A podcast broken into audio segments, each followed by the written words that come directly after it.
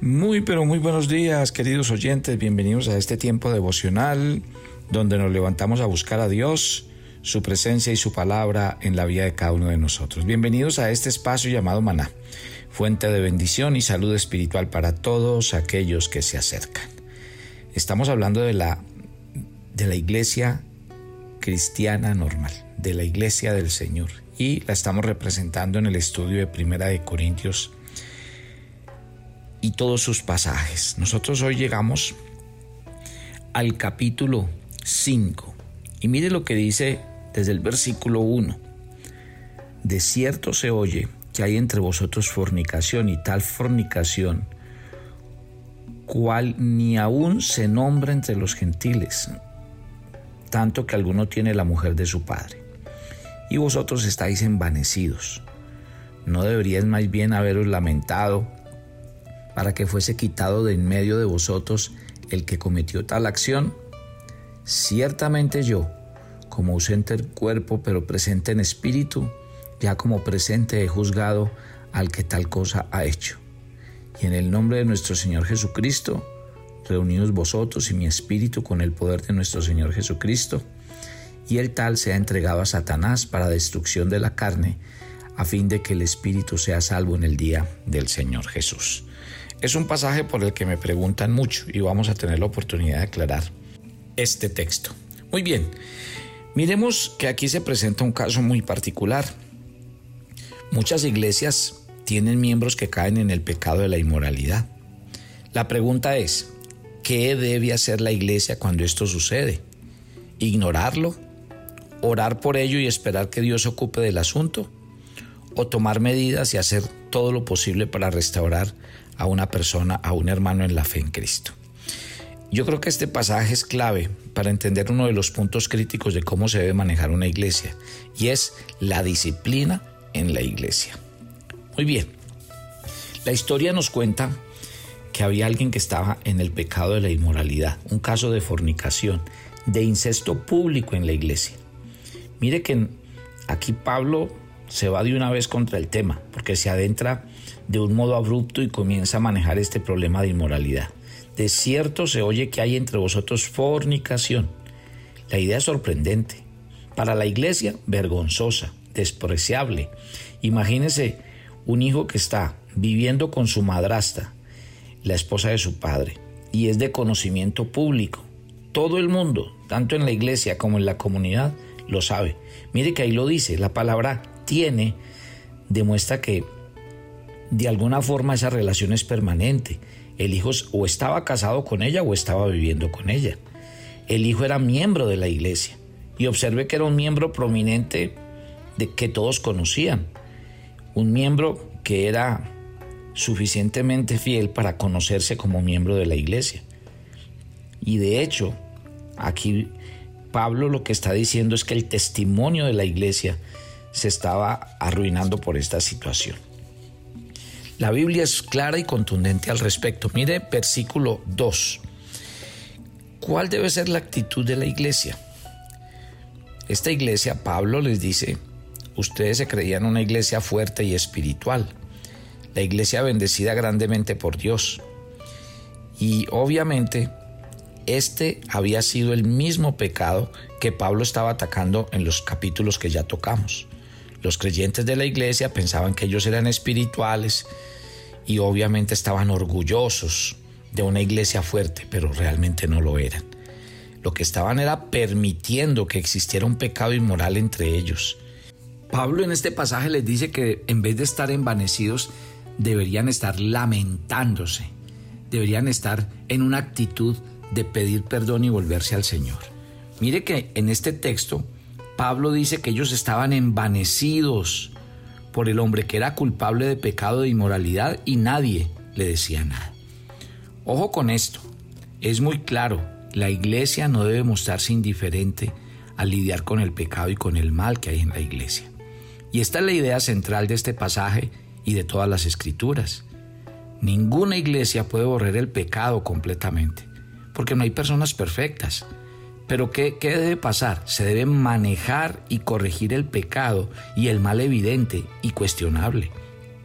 Una actitud indiferente y no muy exigente hacia el pecado, destruirá no solo la vida de la persona, sino de la iglesia. Prácticamente todas las sociedades tienen reglas que rigen a sus miembros y las sociedades más respetadas y honoradas lidian con sus miembros cuando sus reglas de membresía se violan continuamente.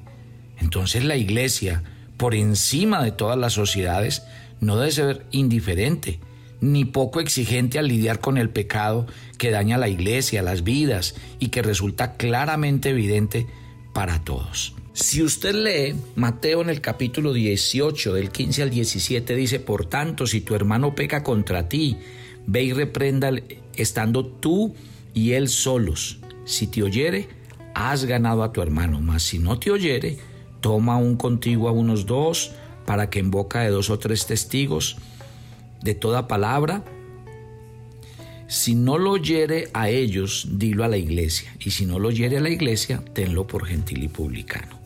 O sea, la Biblia habla de una y otra vez de resolver estos asuntos que se presentan en la iglesia. Versículos 3 al 5. Estoy en Primera de Corintios capítulo 5. Entonces, ¿qué es importante? Cuando se habla del manejo de esta situación, mire que la disciplina de la persona que estaba en pecado, Pablo posiblemente estaba en un viaje de misión por consiguiente, él no podía lidiar personalmente con esa persona ni con la iglesia. Sin embargo, él dice que su espíritu se desbordaba de amor por la iglesia. Era como si él estuviera con ellos y por eso él dice en espíritu. Por consiguiente, él ya había juzgado el asunto. Él había tomado una decisión con respecto a lo que se debía hacer y era un asunto demasiado importante para dejarlo hasta que él regresara. Entonces allí se debían hacer tres cosas según lo que dice Pablo. Primero, que la persona que estaba en ese pecado debía ser disciplinado, pero ojo, en el nombre de nuestro Señor Jesucristo. Mire la palabra nuestro. Jesucristo es nuestro Señor, mi Señor, es el Señor de la iglesia, es el Señor de esa persona que está en ese pecado. Por eso Pablo dice, es tu Señor al que se hiere y al que se lastima. Es su nombre el que estás dañando. Es por tu Señor que se debe llevar a cabo esta disciplina. Es nuestro Señor solamente el que puede usar la disciplina para mover la conciencia de esta persona pecadora al arrepentimiento y buscar reconciliación con Dios. Lo segundo que dijo Pablo que debían hacer era que esta persona que estaba en pecado debía ser disciplinado por la iglesia en una reunión convocada especialmente.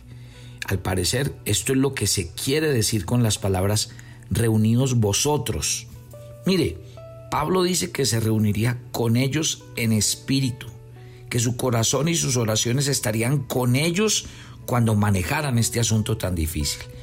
Y observe algo crucial, a la iglesia se le mandó a limpiarse antes de disciplinar a esa persona.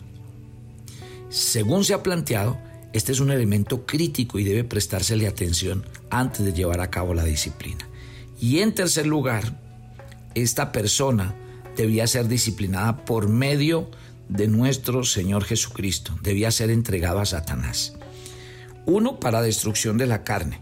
Y dos, para que su espíritu pudiera ser salvo en el día del Señor Jesucristo. Expliquemos esta frasecita porque me preguntan mucho por ella. ¿Qué significa esto de ser entregado a Satanás para que su espíritu se salve? Mire, hay dos interpretaciones principales de la disciplina. La primera, la disciplina significa que el hombre debe ser expulsado de la iglesia o lo que se llaman excomulgado. Al separarlo de la iglesia es como decirle que se vaya fuera al mundo donde impera el dominio de Satanás, mientras dentro de la iglesia impera el dominio de Dios. Esa podríamos decir es como una primera interpretación, que el hombre debe ser vuelto al mundo de Satanás al cual pertenece y quizás una disciplina como esa lo humillaría y lo haría recobrar el juicio.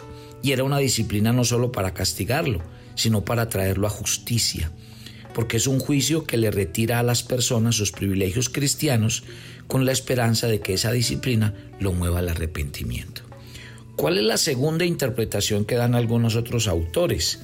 Que la carne debe ser entregada a Satanás por medio de qué? O de la enfermedad o de la muerte. Y que eso se ve reflejado en las consecuencias eh, físicas que vive la persona. Hay dos ejemplos de esto. Acuérdese de Ananías y Zafira.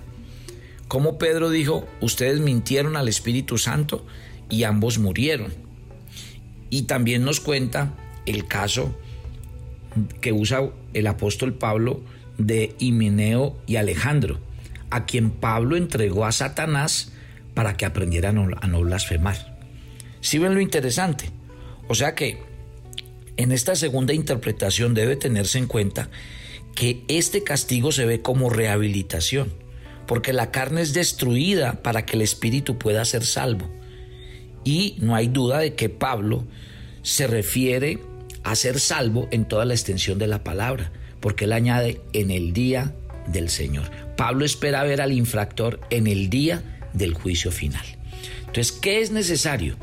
Que se estudie este pasaje detenidamente para que la iglesia, o más bien porque la iglesia necesita desesperadamente ejercer disciplina más de lo que se ejercía en el pasado, a fin de fortalecer el testimonio del Señor. Y aquí otra vez nos hablan de tres elementos importantes hablando de la disciplina. Uno, que la disciplina real de la persona quien peca se lleva a cabo en el poder de nuestro Señor Jesucristo, porque es el poder de Cristo el que ejecuta el juicio sobre la carne y sobre el espíritu. Observe lo siguiente, resulta extremadamente importante que la iglesia haga todo y que se tomen las decisiones de tal manera que se lidie con el pecado de las personas, con el corazón que está sufriendo. ¿Para qué? Para que el nombre del Señor no sea blasfemado. Segundo, que nuestro Señor mismo explicó en detalles los pasos reales que se deben seguir para lidiar con las personas que cometen esta clase de pecados.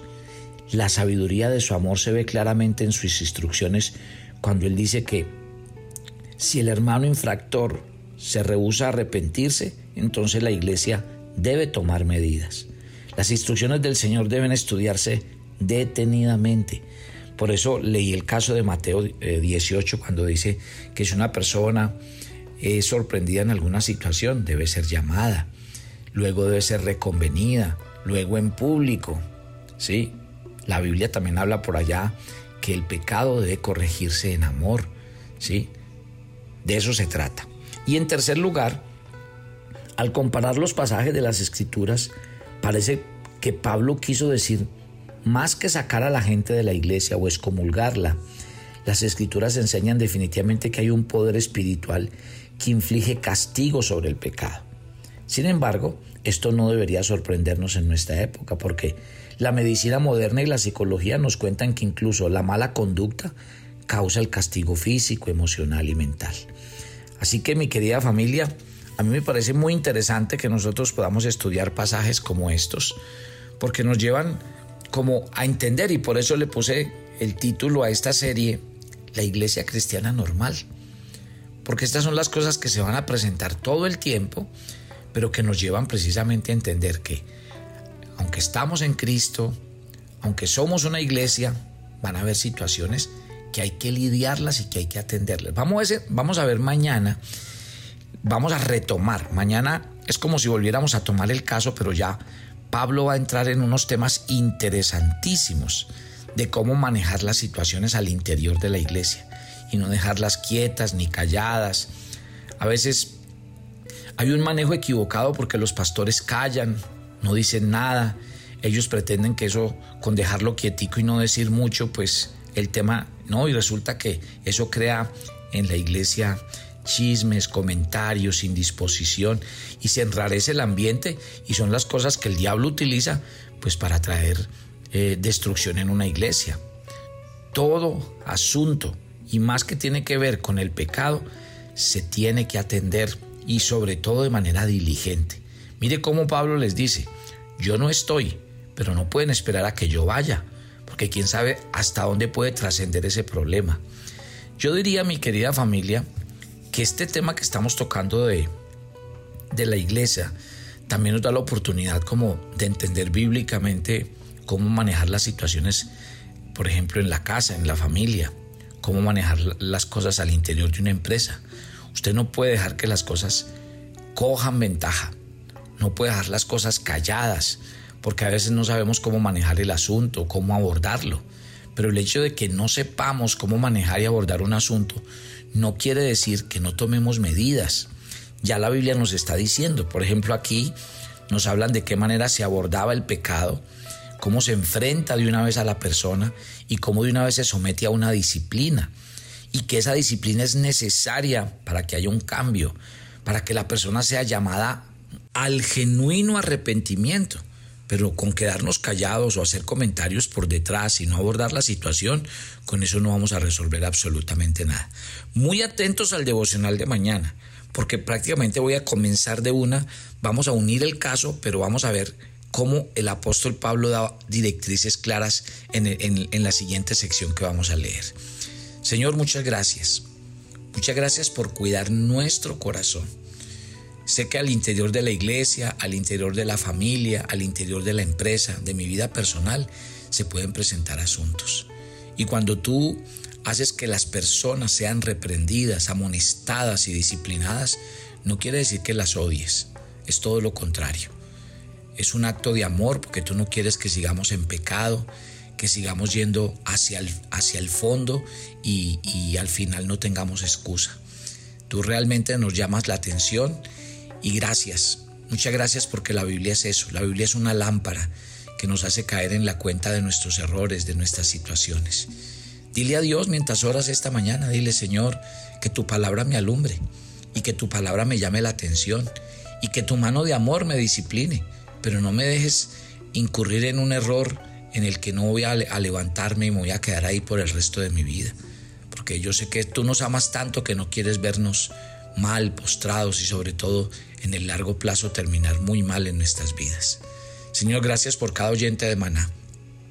Que estas palabras que mañana tras mañana escuchan realmente lleguen a lo profundo de su corazón y les lleven a tomar decisiones importantes con respecto a su vida personal. Oro por todos ustedes y pido al Señor que los cuide, que los bendiga y que los sustente a lo largo de este día, en Cristo Jesús. Amén y amén. Los espero mañana. Bendiciones.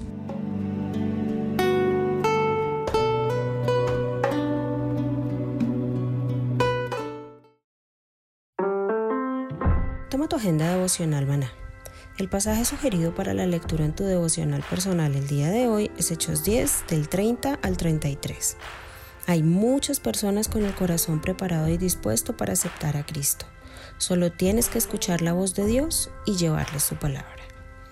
Te invitamos ahora a que respondas las preguntas que encuentras en tu agenda que te llevarán a conocer cada vez más a Dios y crecer en tu vida espiritual y para confirmar tus respuestas visita nuestra cuenta de Facebook Devoción Almana.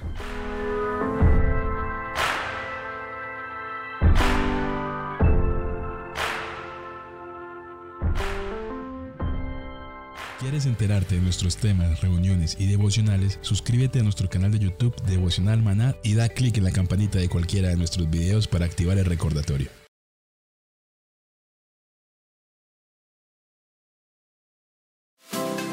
Todos los miércoles a las 7 de la noche tenemos una invitación para las mujeres que quieren conocer más a Dios. Conéctate por nuestro canal de YouTube Devocional Maná. Te esperamos.